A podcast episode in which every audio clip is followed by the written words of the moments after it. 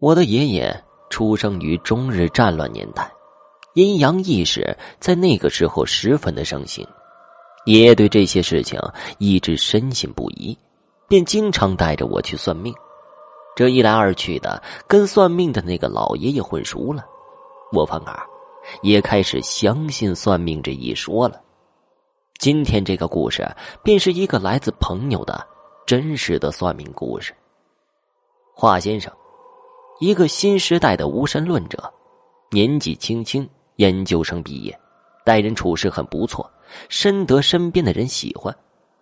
这件事发生的比较早了，有一次单位组织去一个什么山旅游，山名叫什么我也忘了，在后山的一间陈旧的祠堂里，大家遇到了一个算命先生，闲的没事都让他给算一算。这个算命人很奇怪。他不收任何的费用。说的话，先生，本来对这东西是嗤之以鼻的。当时他看大家都在算，还起哄让他也跟着一起算一卦，想着不扫了大家的兴致，便也跟着排队随便的算算了事。没成想轮到他的时候，那个算命先生说什么也不肯给他算了。他觉得面子上有些挂不住，当时就跟算命的急了。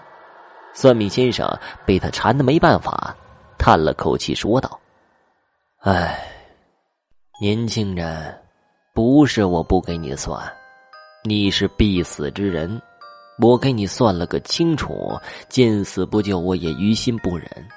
可是如果我指点了你，那就是泄露天机，后果我也担待不起呀。平日里再好的脾气。”听见别人说自己就要死了，也是十分生气的，便犟着让算命先生算算自己怎么个死法。于是算命先生带着怜悯的眼神就说了：“明年的大年初一，你一定要去庙里诚心的烧一炷香，或许啊，能躲过这一劫。”我的话只能说到这里了，你走吧。从算命处出来之后，华先生一直是低头不语，看着十分郁闷。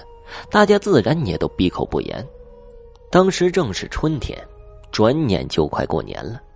华先生在这一年里只得过一次小感冒，身体很健康，工作上也特别的顺利，还跟自己的女朋友修成了正果，结了婚，事业家庭都非常的顺利，正值春风得意。所以他更是不把算命先生的话放在心上。大年初一到了，和家里人在一起吃完饭，又和朋友出去玩。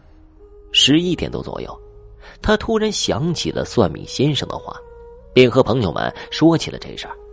朋友们听了，纷纷劝他赶快去，让他宁可信其有，不可信其无。经不住朋友们的劝说，他开着车便前往我们那里。很有名的一座寺庙，等他赶到的时候，已经十二点了。不巧的是，由于是大年初一，前来烧香的人多的都快把门槛踩烂了。恰逢又是在下雨，这寺庙靠近山边和河边，为了防止香客们发生什么意外，在十二点之前就关闭了庙门。他便又赶到另一家的寺庙，没想到也是同样的情况。心想着进不了寺庙，那干脆就算了，回家便是了。谁都没有想到，就在第二天早上十点左右，华先生接到丈母娘的电话，让他开车去隔壁的县城接个亲戚。大年初二的马路上，满满的都是赶往各处拜年的车辆，这路上还下着雨呢。就这样，车祸意外的发生了，他当场就没气儿了。而身旁的妻子只是脊柱轻微的骨折，没什么大碍。得知华先生的事情之后，大家都觉得十分惋惜，说是他如果听了那个算命先生的话，或许真能逃过一劫。世界之大，无奇不有，有很多的事情是我们都说不清的，我们不应该全盘的否定，但也要谨慎的评估。消息在这里，愿我的每一位听众。